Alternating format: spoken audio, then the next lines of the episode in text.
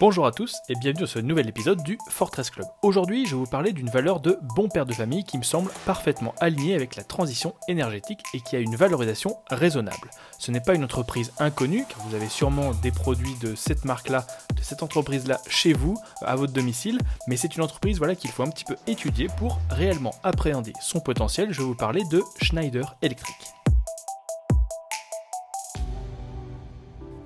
Alors, pour votre culture, les origines de Schneider Electric remontent à 1836. L'entreprise originelle a été fondée par deux frères, les frères Schneider, et a été introduite en bourse en 1908. Le Schneider de 1908 n'a évidemment pas grand chose à voir avec l'actuel. Hein. Tourné initialement vers l'acier, les chemins de fer et l'armement, le groupe s'est au fil des ans spécialisé dans l'industrie électrique à coup de cession et de rachat. Schneider Electric est aujourd'hui le leader mondial de la gestion électrique moyenne tension, basse tension et énergie sécurisée et des systèmes d'automatisme. La société fournit des solutions d'efficacité intégrée qui associent gestion d'énergie, automatisme et logiciel. En 2021, les produits, les équipements électriques représentaient 59% du chiffre d'affaires du groupe. Les systèmes, ça c'est toute la partie automatisme, représentaient 23% du chiffre d'affaires et les logiciels 18%. Les produits et les logiciels sont rassemblés dans la branche gestion d'énergie si vous lisez les communiqués de la boîte. Alors si vous n'êtes pas électricien et que vous n'êtes pas un spécialiste de la moyenne et des basses tensions, euh, voilà, moi je suis pareil, euh, c'est bien de comprendre un petit peu ce que fait l'entreprise plus concrètement. Alors à quoi servent les produits du groupe? Pour faire simple, Schneider fabrique une multitude de produits assez techniques destinés à la distribution électrique, ça c'est le bon acheminement de l'électricité jusqu'au client final, et aux automatismes et outils de contrôle, là c'est les contrôles et les automatisations de robots ou des contrôles de sécurité souvent dans les usines. Dans la distribution, c'est par exemple les disjoncteurs, les interrupteurs, les éclairages de sécurité, les canalisations électriques euh, préfabriquées, ça peut être des prises électriques, mais aussi les transformateurs de moyenne et de haute tension. Dans les automatismes et outils de contrôle, ce sont des robots d'usine programmables, des logiciels d'automatisation, mais aussi des détecteurs de mouvement, des contacteurs, des relais thermiques, etc. Pour la partie logicielle, Schneider Electric a différents business, mais ce qu'il faut retenir, c'est que principalement, c'est quand même la participation, enfin le truc qui est le plus gros, la participation dans le capital de Aveva, hein, de 59% dans le capital de Aveva, c'est une entreprise anglaise de logiciels. En fait, c'est historiquement, euh, il a cette participation car Schneider Electric a fusionné une partie de ses activités logicielles avec celle d'Aveva, et en fait, il en a pris le contrôle. En résumé, le groupe produit du matériel de pointe destiné à l'électrification. Ces produits se retrouvent autant dans les maisons individuelles des particuliers que dans les usines automatisées des industriels. La répartition géographique du chiffre d'affaires, c'est la suivante, c'est France 6%, Europe de l'Ouest 19,5%, États-Unis 24,7%, Amérique du Nord, en gros c'est Canada et Mexique 3,9%, Chine 16,3%, Asie-Pacifique 14,9% et autres, là vous avez Moyen-Orient, Amérique du Sud 14,7%. L'opportunité ici, c'est que le cours de bourse est récemment revenu de ses plus hauts de fin 2022. Et en fait, plus précisément, si on regarde la valorisation en termes de PER ou de VE sur l'EBITDA, de valeur de l'entreprise sur l'EBITDA par rapport aux attentes du consensus sur les prochaines années, eh ben, on peut constater qu'elle semble intéressante pour les investisseurs de moyen long terme. Je vous ai mis le petit tableau dans l'article. Sur le premier trimestre de l'année 2022, le cours de bourse a bien évidemment été impacté par les sanctions contre la Russie et la Biélorussie. Hein. Le groupe réalise 2% de son chiffre d'affaires euh, dans ces deux pays. Par ailleurs, la reprise de l'épidémie de Covid en Chine a également touché le groupe hein, qui possède des usines à Shanghai. Le management espère d'ailleurs un redémarrage des usines chinoises en mai. Pour finir, les craintes sur un ralentissement économique, même si l'activité du groupe est de plus en plus récurrente, on en parle juste après, et sur l'inflation, bah, ont participé à la récente baisse du titre et à un écart important avec les estimations du consensus. Je parle en termes d'objectifs de court moyen du consensus. Mon sentiment, c'est évidemment que ces problèmes de court terme n'altèrent en rien les tendances de fond qui portent le groupe, c'est pour ça qu'on va désormais parler un petit peu plus du business. Alors, les tendances de fond qui portent le groupe sont l'électrification, l'efficience énergétique et la digitalisation. Et les clients finaux sont les marchés de la construction, des data centers, des infrastructures électriques et de l'industrie. Évidemment, la transition énergétique vers un monde plus durable est la tendance globale qui porte le groupe. Nous devons aller vers un monde plus durable à faible émission de carbone et dans ce but, nous allons vers un monde plus électrique, moins fossile et plus numérique. Télétravail, démarches en ligne, etc. Sur le numérique, la crise du Covid a donné un coup d'accélérateur à cette tendance. Le numérique permet d'éviter des émissions liées au déplacement principalement et permet d'augmenter la résilience de nos sociétés. Ça, c'est un thème qui n'est pas spécialement en lien avec la transition écologique mais qui est redevenu à la mode depuis 2020 quand nos économies était paralysée par les confinements. Sur l'efficience énergétique, bah, la transition énergétique nous pousse à optimiser notre consommation tous azimuts. Bien sûr, elle nous pousse à remplacer des sources d'énergie fossiles par de l'électrique, mais elle nous pousse aussi à réduire notre consommation. Et comme vous pouvez le voir dans le petit schéma que j'ai mis dans l'article, bah, les origines des émissions de CO2 sont un petit peu différentes selon les pays, mais grosso modo, vous avez un peu tout le temps la même chose. Hein. les transports, le résidentiel, les industries, le secteur de l'énergie et la production d'électricité. Un point sur lequel en fait est très présent Schneider Electric, c'est l'efficience énergétique des industries. En fait, le groupe dispose d'un ensemble de solutions euh, technologiques qui permettent de réduire la consommation électrique et de faire baisser les émissions de CO2 des usines. Ce qu'il faut retenir de tout ça, c'est que ce n'est pas un hasard si Schneider Electric a été élue entreprise la plus durable au monde sur 2021 par Corporate Knights, vous retrouverez ça euh, en ligne. Donc en fait, c'est simplement dû au fait que évidemment toutes les activités du groupe sont parfaitement alignées avec la transition énergétique. Ce positionnement, c'est pas un hasard non plus. Hein. En fait, ça fait euh, des dizaines d'années que le groupe s'est spécialisé sur toutes ces thématiques qu'il jugeait d'avenir. Et aujourd'hui, ben, le contexte du réchauffement climatique, c'est pas nouveau, mais voilà, la prise de conscience est nouvelle, lui donne raison. Ainsi, Schneider Electric est une multinationale française présente dans le monde entier et dont les produits et les services semblent plus que jamais d'actualité face aux défis de notre monde actuel. Plus la transition énergétique accélérera, plus l'activité du groupe s'emportera mieux. C'est donc en toute logique et peut-être sans grande difficulté que le groupe s'est engagé à être une entreprise à impact fin 2021. En gros, c'est une entreprise qui prend en compte désormais dans tous ses processus de décision toutes les problématiques ESG. Au-delà des tendances de fond, le groupe est aussi présent dans toutes les zones économiques, y compris celles en forte croissance. Hein, c'est 43% du chiffre d'affaires qui est réalisé dans les pays émergents. C'est des pays qui ont un besoin important d'électrification. Pour finir, je me devais de parler des concurrents.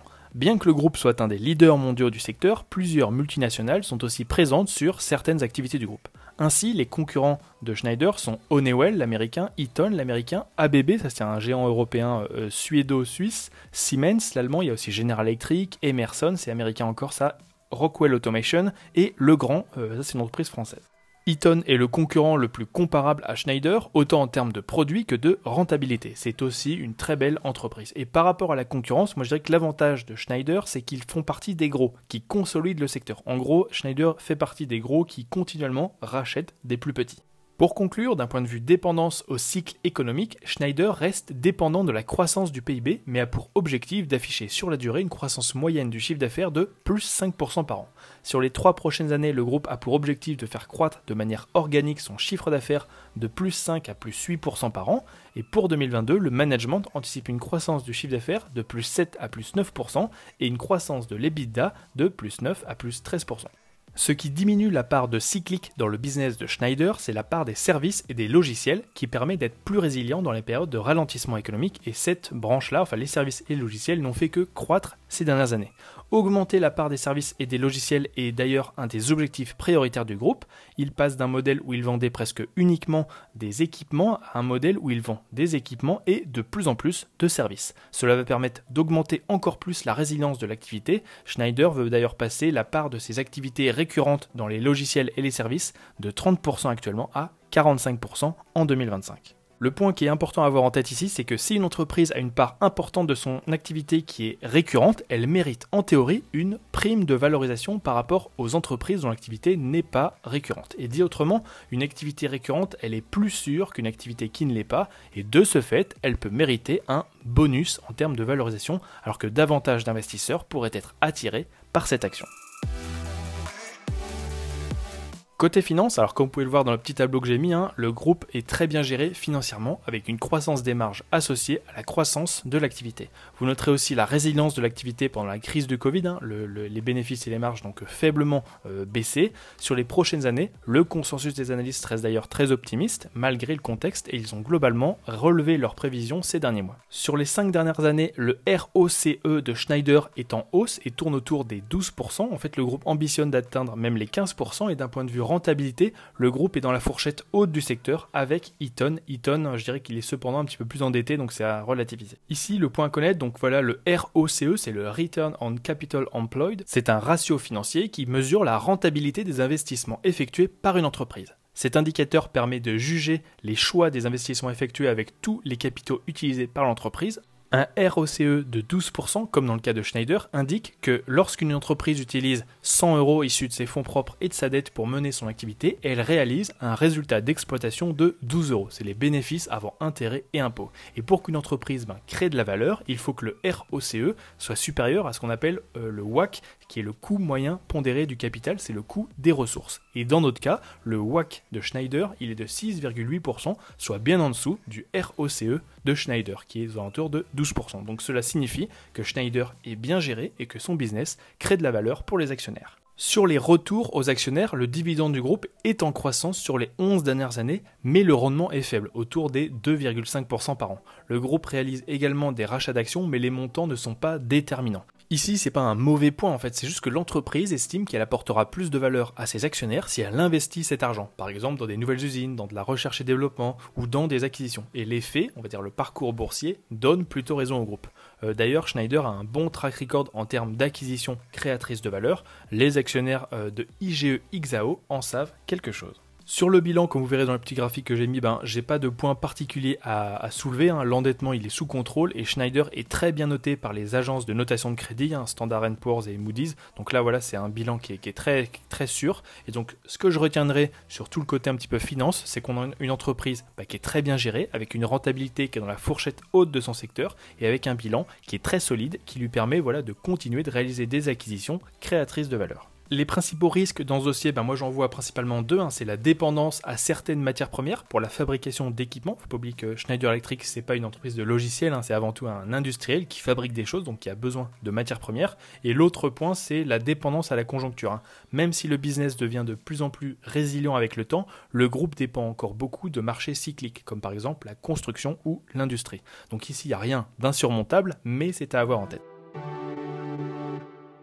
Alors, au final, quel est mon avis sur Schneider Electric? Nous avons ici une entreprise très solide financièrement, dans la moyenne haute de son secteur en termes de rentabilité et qui semble parfaitement positionnée pour jouer la transition énergétique, avec une position de leader dans la distribution électrique et des produits et des services permettant de répondre aux besoins d'efficience énergétique et de surfer sur la digitalisation de notre monde.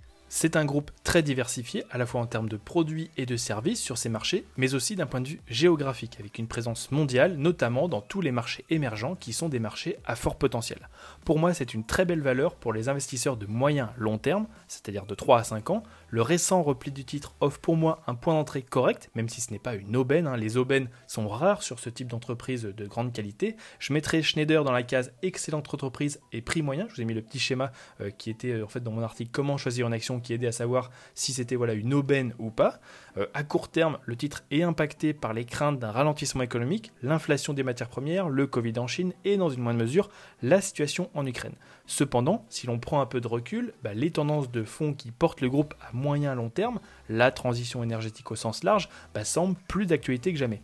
La situation en Ukraine renforce également le besoin de résilience énergétique qui passe en Europe par un renforcement de la transition vers des énergies vertes, en fait vers plus d'électrique. Si je me base sur les estimations du consensus qui ne me semblent pas trop optimistes et euh, que je prends par prudence un PER pour 2024 de 19 fois les bénéfices, c'est un peu en dessous de la moyenne historique qui était aux alentours des 20 fois les bénéfices, bah moi j'arrive à un objectif de cours de 156 euros pour 2024, soit un potentiel de hausse par rapport au cours actuel de 24%, évidemment sans prendre en compte le dividende et les rachats d'actions qui euh, représentent entre 2,5 et 3% par an sur l'action. Bien évidemment, si vous êtes un investisseur de long terme, bah, vous pouvez viser bien plus haut. Moi je manquerai pas de réévaluer mes objectifs le moment venu, mais je me devais de vous donner un premier objectif. Pour finir, alors même si Schneider reste une Rolls-Royce par rapport à de nombreuses autres valeurs cotées en bourse, notamment au sein du CAC 40, monsieur le marché semble assez fébrile en ce moment, vous avez dû le constater. De ce fait, bah, vous pouvez initier une position dès maintenant, oui, en Schneider Electric, mais il me semble plus raisonnable de la compléter d'ici la fin de l'année, en fait, plutôt que de tout mettre maintenant. En conclusion de tout ça, ben, Schneider Electric rejoint le portefeuille PEA du Fortress Club et,